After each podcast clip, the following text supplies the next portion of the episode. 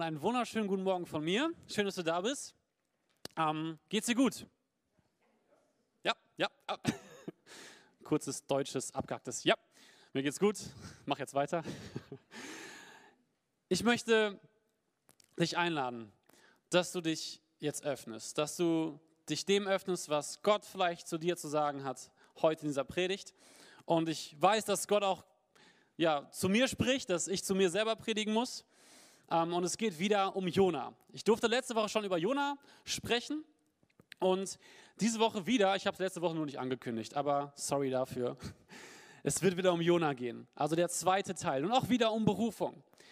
Letzte Woche haben wir uns die ersten zwei Kapitel im Buch von Jona angeschaut. Es geht ganz grob darum, Jona wird berufen, Jona hat keinen Bock, Gott holt Jona zurück. Und wir haben ein paar Punkte daraus ziehen können, nämlich ich bin berufen. Also jeder von uns ist von Gott zu irgendwas berufen. Ähm, wir haben auch festgestellt, manchmal haben wir keinen Bock darauf.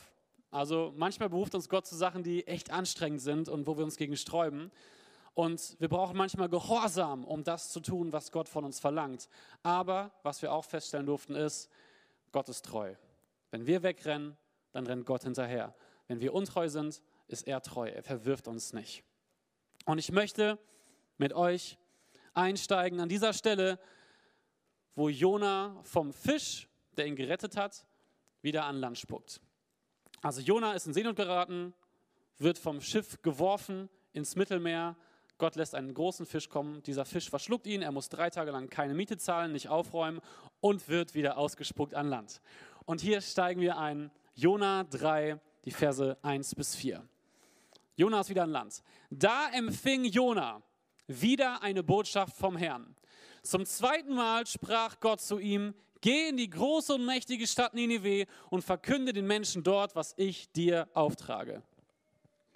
Ich finde an dieser Stelle schon so wichtig festzustellen, Gott macht nochmal ganz eine, eine ganz klare Definition von dem, was er von Jona möchte. Er hat das im ersten Kapitel schon getan, geh nach Ninive und verkünde dort und hier nochmal. Er sagt nicht, mach das, was ich dir schon gesagt habe. Nein, Gott stellt sicher, dass Jona seine Berufung kennt. Geh nach Ninive, verkünde den Menschen dort, was ich dir auftrage. Diesmal machte sich Jona auf den Weg nach Ninive, wie der Herr es ihm befohlen hatte. Die Stadt war so groß, dass man, bei, dass man drei Tage brauchte, um sie zu durchqueren. Jona ging in die Stadt hinein und nachdem er einen Tag lang gelaufen war, rief er, noch 40 Tage, dann legt Ninive dann liegt Gott Ninive in Schutt und Asche. Was ist die Situation? Gott spricht einen Auftrag erneut. Jona geht hin und er erfüllt seinen Auftrag. Das ist erstmal ganz simpel. Ich möchte aber an dieser Stelle eine Sache beleuchten, die hier gar nicht beschrieben wird. Und das ist ganz wichtig. Manchmal in der Bibel finden wir Stellen, die bestimmte Aspekte gar nicht beschreiben. Es wird einfach ausgelassen. Auch hier. Was wird ausgelassen? Jonas Weg nach Ninive. Wir wissen, der Fisch hat Jona ausgespuckt, irgendwo an der Mittelmeerküste. Und die Mittelmeerküste ist ganz schön lang, an der Stelle ungefähr. Und Ninive ist ganz schön weit weg. Und wir lesen einfach nur, Jona kommt da an und er macht seinen Job. Was wir nicht lesen, ist der Weg. Aber das ist extrem wichtig. Hier ist ein Prophet, der läuft zu Fuß. Vielleicht hat er einen Karren, vielleicht hat er einen Esel, wir wissen es nicht, aber er kommt irgendwie in Ninive an. Und er läuft durch feindliches Gebiet. Es ist ein Reich, das assyrische Reich, wo Ninive drin liegt, das gerade noch im Krieg mit Israel war. Und er ist ein Prophet aus dem Ausland. Und es gibt nicht nur vielleicht feindliche Streitkräfte, Grenzposten, es gibt vielleicht auch wilde Tiere. Wegelagerer, Menschen, die ihn bestehlen möchten. Er muss sich um Essen kümmern, um Wasser kümmern. Er muss laufen. Und wir lesen schon im ersten Kapitel des Buches, dass Nineveh eine Stadt ist, deren Bosheit zum Himmel schreit. Und Jona läuft einen ganzen Tag da durch und er kommt trotzdem sicher an und kann seine Botschaft verkünden. Was sagt mir das? Das sagt mir, und das ist mein erster Punkt heute, Gott schützt mich in meiner Berufung. Jona wird beschützt, er kommt unversehrt an. Es ist ein langer Weg, er läuft ihn alleine, beziehungsweise nicht ganz, er läuft ihn mit Gott. Und das möchte ich aus dieser Lücke, die wir im Text sehen, schlussfolgern. Wenn wir das annehmen dürfen, dann heißt das aber nicht, dass wir durch die Welt laufen können und sagen, ach, Gott ist bei mir, Gott schützt mich, ich mache, was ich möchte. Gott ist schon mit mir, ich kann, ich kann überall hin. Nee, nee, nee. Jona kriegt einen Auftrag und Jona läuft genau in die richtige Richtung, um genau das zu tun, was Gott ihm aufträgt. Darin ist er beschützt. Das heißt auch nicht, dass es nicht anstrengend werden würde. Google Maps hat mir gesagt, von Jerusalem sind es zehn Tage nach Ninive. Von anderen Stellen an der Mittelmeerküste, Jerusalem ist noch nicht mal an der Küste, aber ungefähr acht Tage, sechs Tage. Lauf mal sechs Tage wohin.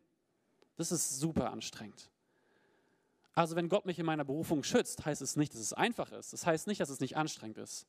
Aber ich glaube, es liegt ein besonderer Segen auf denen, die sagen, ja, ich möchte genau das tun, was Gott mir aufträgt. Ich möchte genau das machen, was Gott mir für mein Leben gesagt hat. Und das ist wichtig. Das ist so, so wichtig. Und es geht hier nicht nur um äußere Anfechtungen. Es gibt auch innere Anfechtungen.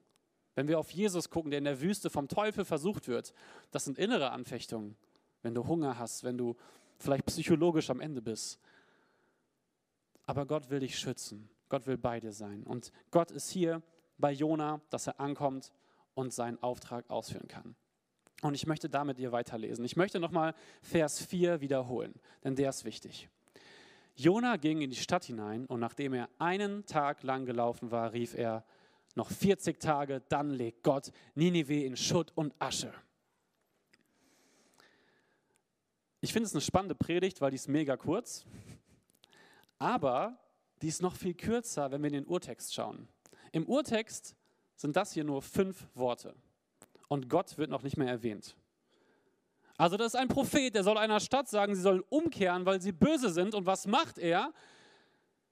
Er sagt noch 40 Tage, dann wird Ninive zerstört. Im Urtext heißt es zerstört. Das ist ein Wort, das kann als zerstören ausgelegt werden, aber auch als umgedreht, umgekehrt.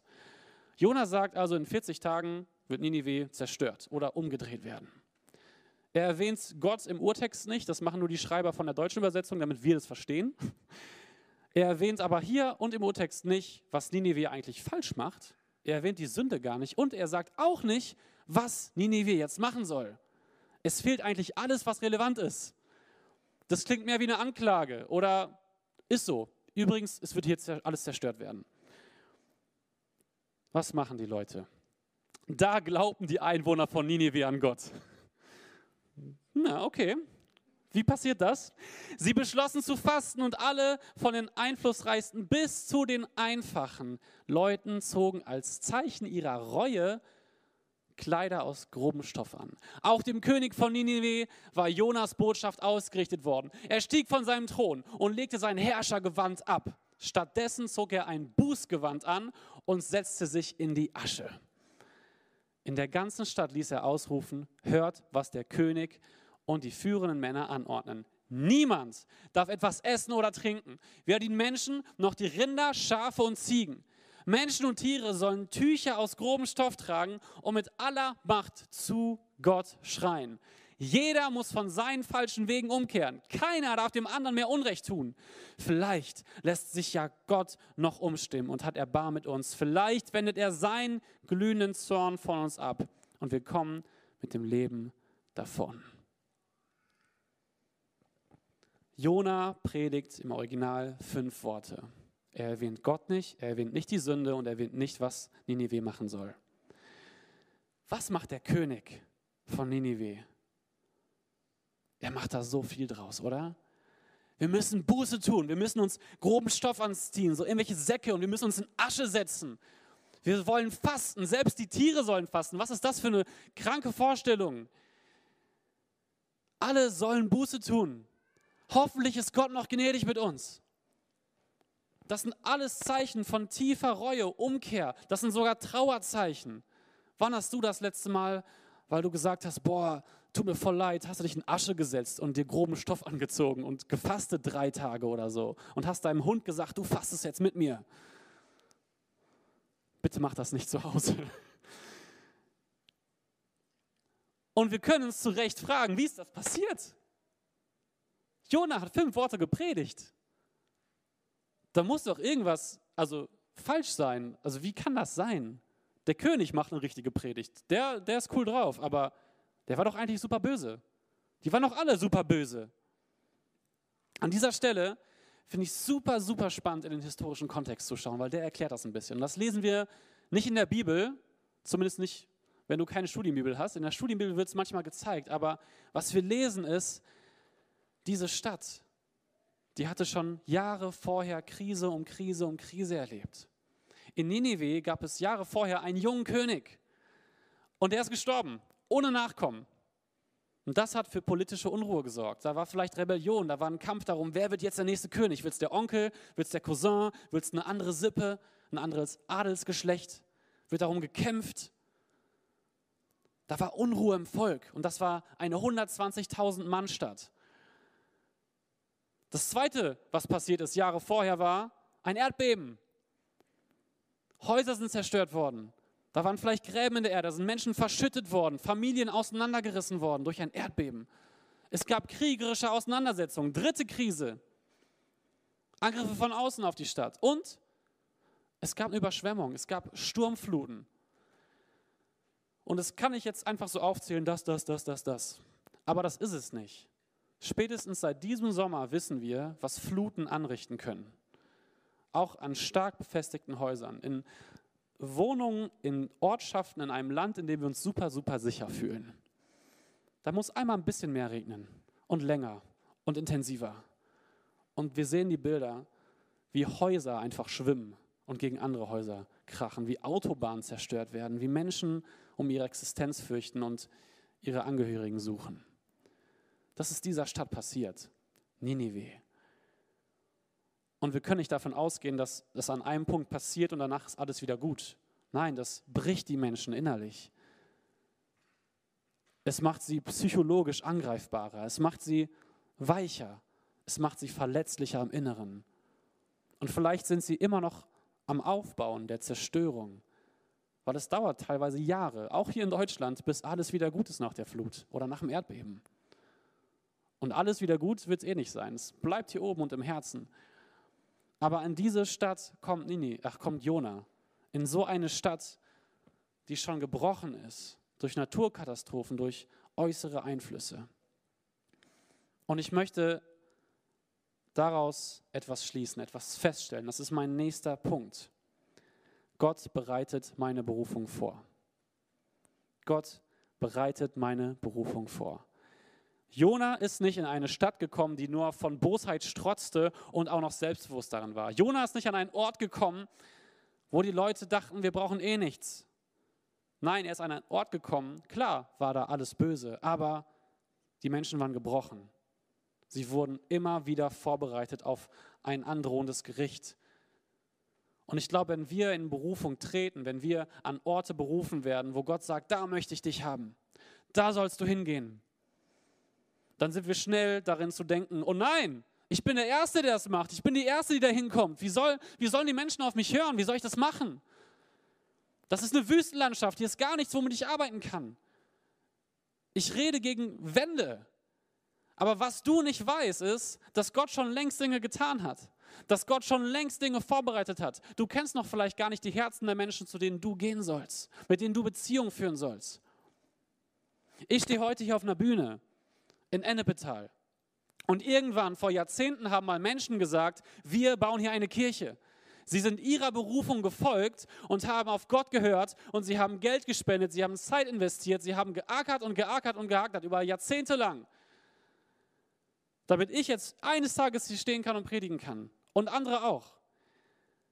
Und irgendwann haben Menschen in mich investiert. Sie haben ihre Berufung gelebt, in Kirchen, auf irgendwelchen Freizeiten. Und ich durfte mitkommen, mitmachen dass ich hier heute stehe und predige, das ist alles gefußt in so vielen Berufungen, die gelebt wurden. Gott hat so viel vorbereitet. Wir als Ruhrkirche, wir bauen gerade ein riesiges Gebäude.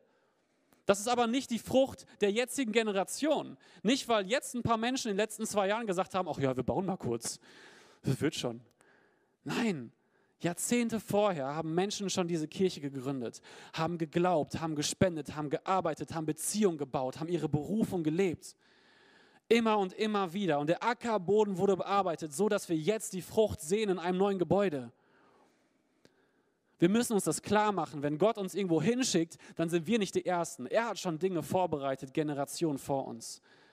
Wir stehen jetzt auf einem Fundament von so vielen Gläubigen, die sich nicht zu schade waren. So viele Gläubige, die gesagt haben, ja, ich mache das. Lass uns das annehmen, lass uns das nutzen. Lass uns diese Vorbereitung Gottes und die Vorbereitung so vieler Christen nicht verspielen. Das ist so wichtig. Gott bereitet meine Berufung vor. Und indem wir das annehmen, ehren wir diese Generation.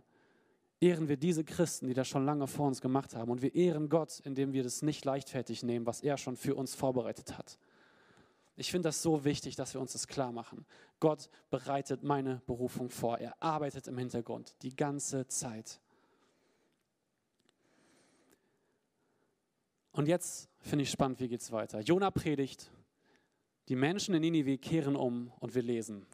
Gott sah, dass die Menschen von ihren falschen Wegen umkehrten. Da taten sie ihm leid und er ließ das angedrohte Unheil nicht über sie hereinbrechen. Gott sieht es. Gott sieht nicht nur die äußeren Zeichen, Sack und Asche, nein, er, er sieht das Herz und er weiß, es ist ehrlich gemeint. Das sagt mir auch, dass es ehrlich gemeint ist, weil Gott das sieht.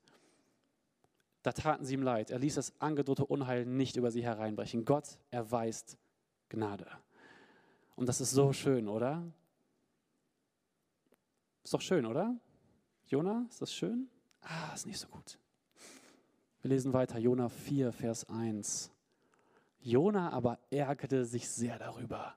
Voller Zorn betete er: Ach Herr, habe ich das nicht gleich geahnt, als ich noch zu Hause war? Was? Darum wollte ich ja auch so rasch wie möglich nach Tarsis fliehen. Ich wusste es doch, du bist ein gnädiger und barmherziger Gott. Deine Geduld ist groß, deine Liebe kennt kein Ende, du lässt dich umstimmen und strafst dann doch nicht. Jona ist sauer. Gott, wie kannst du nur gnädig sein? Und um das hier noch mal ein bisschen zu untermalen, das ist ein Zitat, was Jona hier bringt. Er zitiert Gott. Gott hat nämlich das hier über sich selber gesagt in einem der Bücher von Mose. Er zitiert alte Schriften und sagt, du, ich wusste es doch. Und jetzt erfahren wir auch den Grund, warum Jona keinen Bock hatte am Anfang, warum er aufs Schiff gegangen ist, warum er weggelaufen ist. Nicht, weil er Angst hatte, dass er getötet wird. Nicht, weil er Angst hatte, dass ein neuer Krieg ausbricht zwischen Israel und Assyrien. Nein, Jona hatte keinen Bock darauf, dass Gott gnädig ist. Boah. Jona, du blöder Typ. Ist noch eine Untertreibung. Wie kannst du nur? Wie kannst du nur? Ist mein erster Gedanke. Und dann spule ich nochmal zurück. Und ich erinnere mich, dass Jona einen Tag lang durch Ninive gelaufen ist. Jona ist einen Tag lang durch die Stadt gelaufen, von der Gott sagt, ihre Bosheit schreit zum Himmel. Ich ertrage es nicht mehr.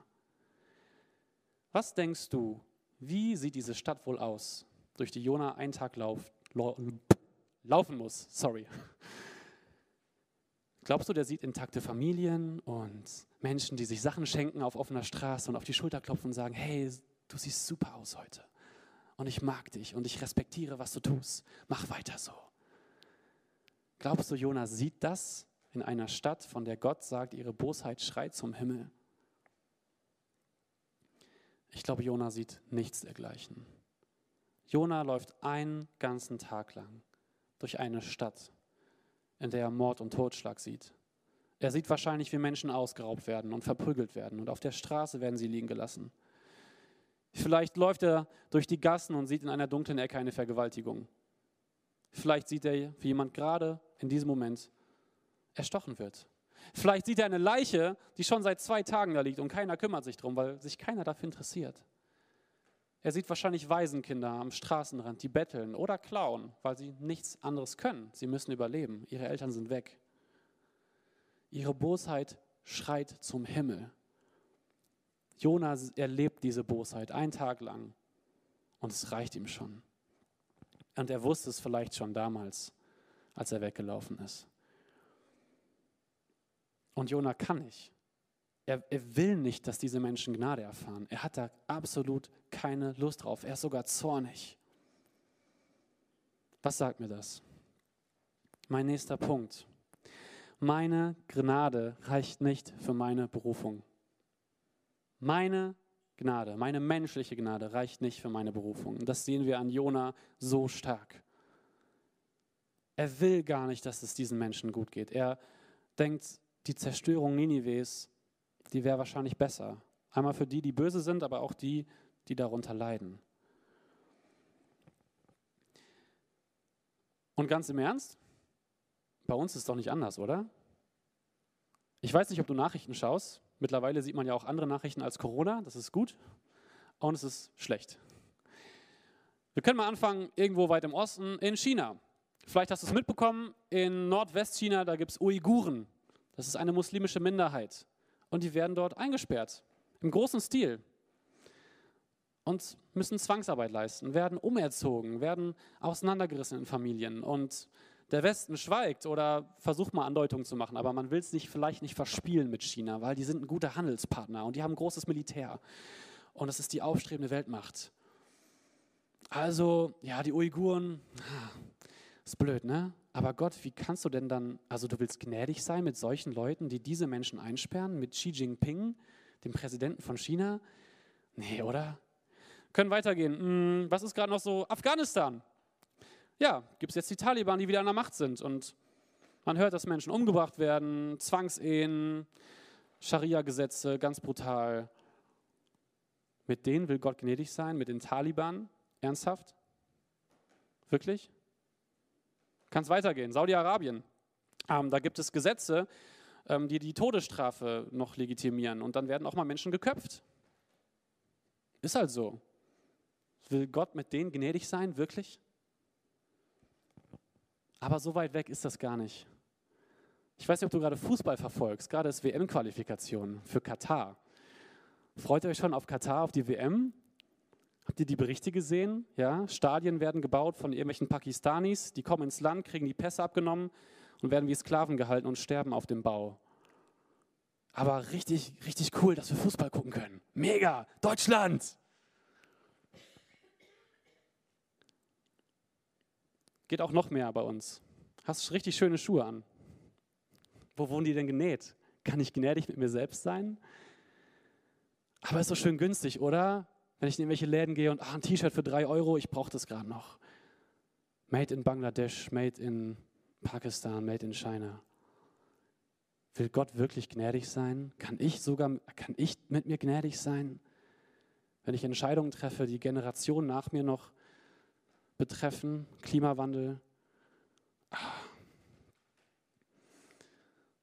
Meine Gnade reicht nicht aus.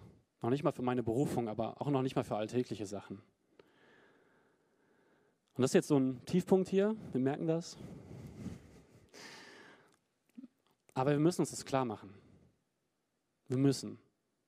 Wenn wir das nicht machen, geht es nicht weiter. Ich muss mir klar machen, ich bin nicht gnädig genug für diese ganzen Sachen. Ich bin zornig. Ich gucke die Nachrichten und denke, wie können die nur? Und mit denen will Gott gnädig sein? Ja, will er. Und weißt du, er ist nicht gnädig mit diesen Menschen, weil er das nicht sieht. Er ist nicht gnädig, weil er wegguckt, weil er irgendwo weit weg ist. Nein, Gott sieht noch viel mehr. Gott sieht auch die Bilder, die nicht auf Kameras aufgenommen wurden. Gott kann auch hinter die Türen und Fenster schauen, die verschlossen sind. Er sieht viel mehr Leid. Überall. Und er fühlt viel mehr. Das sind alles seine Kinder. Alles. Und er ist zornig, ja, und er hat Emotionen, genau wie wir. Aber er hat auch genug Gnade, um zu sagen, das sind alles meine Kinder. Und wann auch immer sie zu mir kommen, ich bin bereit, sie anzunehmen und wie viel Dreck sie noch am Stecken haben. Sie dürfen kommen. Immer.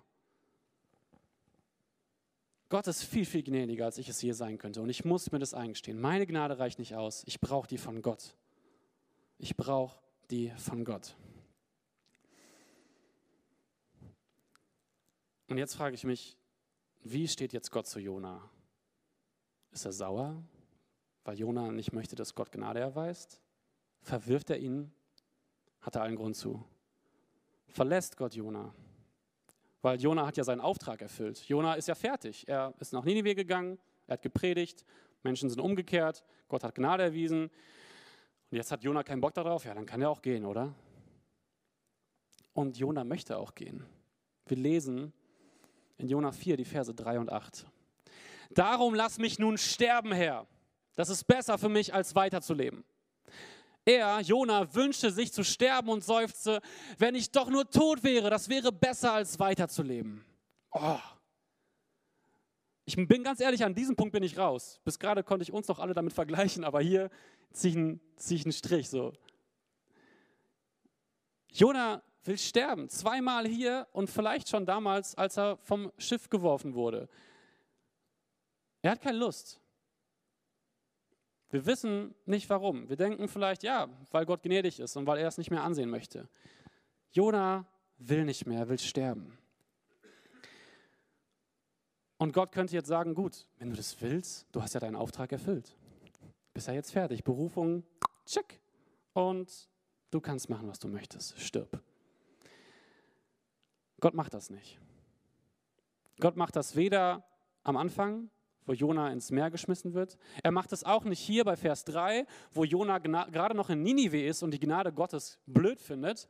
Und er macht es auch nicht hier bei Vers 8, wo Jona sich so aufregt. Und warum regt er sich hier auf? Weil ein Baum kaputt gegangen ist. Und er hat keinen Schatten mehr. Und er sagt, ja, dann lass mich jetzt sterben. An keinen dieser drei Punkte sagt Gott, okay, dann lasse ich dich sterben. Okay, dann halt nicht. Sogar hier, wo der Auftrag erfüllt ist, hätte ja Gott sagen können, ich brauche dich nicht. Jetzt bist du fertig. Was macht Gott stattdessen? Gott geht in ein Gespräch mit Jona. Als Jona am Fisch ist, da betet er zu Gott. Und hier, hier diskutiert Gott mit Jona. Er möchte ihm nahebringen, warum er gnädig ist. Er möchte ihm Vergleiche bringen, Bilder, die ihm zeigen, hey, das ist meine Gnade. Und sind nicht Menschen viel wichtiger als ein toter Baum? Jona, verstehst du das nicht? Und er diskutiert mit ihm, er möchte es ihm nahebringen. Jona ist Gott nicht egal. Vielleicht kennst du das, dass du eine Person in deinem Leben hast und die will nicht und du gehst hinterher und redest mit der Person. Weißt du, was das ist? Beziehung, Liebe. Wenn eine Person nicht mehr möchte und sie mich total nervt, aber ich gehe trotzdem hinterher, das mache ich ja nicht, weil es einfach wäre oder super, super schön. Nein, das mache ich, weil ich diese Person liebe und weil ich eine Beziehung weiterführen möchte. Und das möchte Gott hier auch. Er möchte Beziehung führen. Und ein Vers, der das so auf den Punkt bringt, den ich so wichtig finde, steht in 2 Timotheus 1, Vers 9. Er hat uns gerettet und uns dazu berufen, ganz zu ihm zu gehören. Nicht etwa, weil wir das verdient hätten, sondern aus Gnade und freiem Entschluss. Denn schon vor allen Zeiten war es Gottes Plan, uns in sein, seinem Sohn Jesus Christus seine erbarmende Liebe zu schenken. Und ich finde es so wichtig, was hier oben steht für diese Predigt. Er hat uns gerettet und uns dazu berufen, ganz zu ihm zu gehören. Ja, wir sind berufen, andere Menschen zu Christus zu führen. Ja, wir sind berufen, ganz speziell unser Ding zu machen, vielleicht mit unseren Begabungen dazu, wozu uns Gott ruft. Aber als allererstes will Gott, dass wir bei ihm sind dass wir Beziehung führen. Durch Gnade. Wir haben es gar nicht verdient. Und aus freiem Willen sagt Gott, ich rufe dich zu mir. Ich berufe dich an meine Seite. Ich berufe dich in eine Beziehung mit mir. Mit mir, Gott, dem Höchsten. Mein letzter Punkt ist, unsere erste Berufung oder meine erste Berufung ist es, zu Gott zu gehören noch vor allem, was du zu tun hast, noch vor all den To-Dos, wo du sagst, boah, in meiner Kirche ist das und das nicht richtig und ich muss mich hier investieren und ich habe hier ein To-Do und ich habe hier Mitarbeiter und ich muss mit denen noch über Sonntag reden, ich muss noch das Richtfest oder Herbstfeuer klären, ich muss noch in meiner Familiengruppe was vorbereiten, ich muss sauber machen, weil die kommen alle und du bist in der Hektik in der Kirche vielleicht. Und du denkst, Gott, oh, du hast mich dazu berufen und dazu und ich muss das alles erledigen. Nein, stopp. Als allererstes möchte Gott, dass du bei ihm bist. Er beruft dich zu einer Beziehung zu ihm. Danach kann gern alles andere kommen. Aber Gott möchte sicherstellen, dass wir nicht vergessen, warum wir eigentlich auf dieser Erde sind. Er hat uns geschaffen für Beziehungen mit ihm. Nicht, weil wir seine Handlanger sind. Du bist nicht Gottes Auftragsausführer. Du bist nicht Gottes Handlanger. Du bist als allererstes Gottes Kind und zur Beziehung mit ihm berufen. Wir gehören zu Gott. Aus Gnade dürfen wir zu ihm kommen. Und das ist ganz, ganz wichtig und die Basis für alles, was ich vorher gesagt habe und auch letzte Woche. Ich komme langsam zum Schluss. Und es gab vielleicht Sachen in der Predigt, die dich überfordert haben, die mich persönlich auf jeden Fall überfordern, ähm, die manchmal nicht einfach zu schlucken sind. Und ich möchte deswegen drei Sachen sagen, ganz am Ende der Predigt, die du ganz, ganz praktisch tun kannst. Und die sehen wir einmal hier. Und meine Frau darf schon das iPad nehmen, denn wir müssen vom selben iPad gucken. Diese drei Sachen. Das Erste, was du tun kannst, ist wieder neu Gott zu suchen. Suche Gott. Wenn er dich berufen hat zur Beziehung, dann ist es vielleicht öfters mal an der Zeit, diese Beziehung wieder neu zu leben, neu einzugehen. Du weißt vielleicht, welche Form du dazu am besten wählen kannst. Vielleicht machst du Musik, vielleicht liest du Bibel, vielleicht gehst du auf einen Gebetsspaziergang. Aber suche ihn neu, baust neu in deinen Alltag ein. Er möchte das, er wartet auf dich. Das zweite ist, bete um Berufung. Vielleicht weißt du gerade nicht, was, was Gott mit dir vorhat. Vielleicht denkst du, ja, ich, ich will dieses spezielle Ding wieder haben. Ich möchte ein klares Reden wieder haben. Ja, dann bete drum. Nicht nur einmal, nicht nur heute, bete jeden Tag drum. Sag deiner Familiengruppe, bete dafür. Sag deinen Freunden und Familien, bete dafür. Ich will wieder Gott neu spüren, dass er mir sagt, das sollst du machen. Weil ich habe da Lust drauf. Dann bete darum. Sei konsequent. Morgens, abends, jeden Tag. Auch zwischendurch. Darfst du gerne machen. Ist nicht verboten. Und das dritte ist, ich habe es probiere ausgenannt. Vielleicht hast du mal Dinge aufs Herz gelegt bekommen. Vielleicht merkst du an manchen Stellen im Leben, boah, da kribbelt's. Da habe ich das Gefühl, Gott ruft mich zu irgendwas. Und ich will dir Mut zusprechen. Dann mach einfach mal. Wie oft denken wir, oh, das muss noch erledigt werden. Oh, das könnte noch sein. Oder wie oft denken wir, oh, Gott wird dann gnädig sein? Mache ich nicht. Ich will dich ermutigen, Probier einfach mal aus. Folge dem Ruf Gottes. Sei mutig und schau, was passiert. Lass uns zusammen aufstehen. Wir werden gleich Gott anbeten und du kannst in dieser Zeit darum beten. Du kannst in dieser Zeit Gott suchen. Du kannst in dieser Zeit mal fühlen, wo brauche ich ein bisschen mehr Mut, um das wirklich zu tun, wozu Gott mich ruft. Ich möchte beten und dann werden wir gemeinsam singen. Gott, es ist so unglaublich schwierig manchmal, die Welt zu sehen und zu sehen, wem du gnädig bist.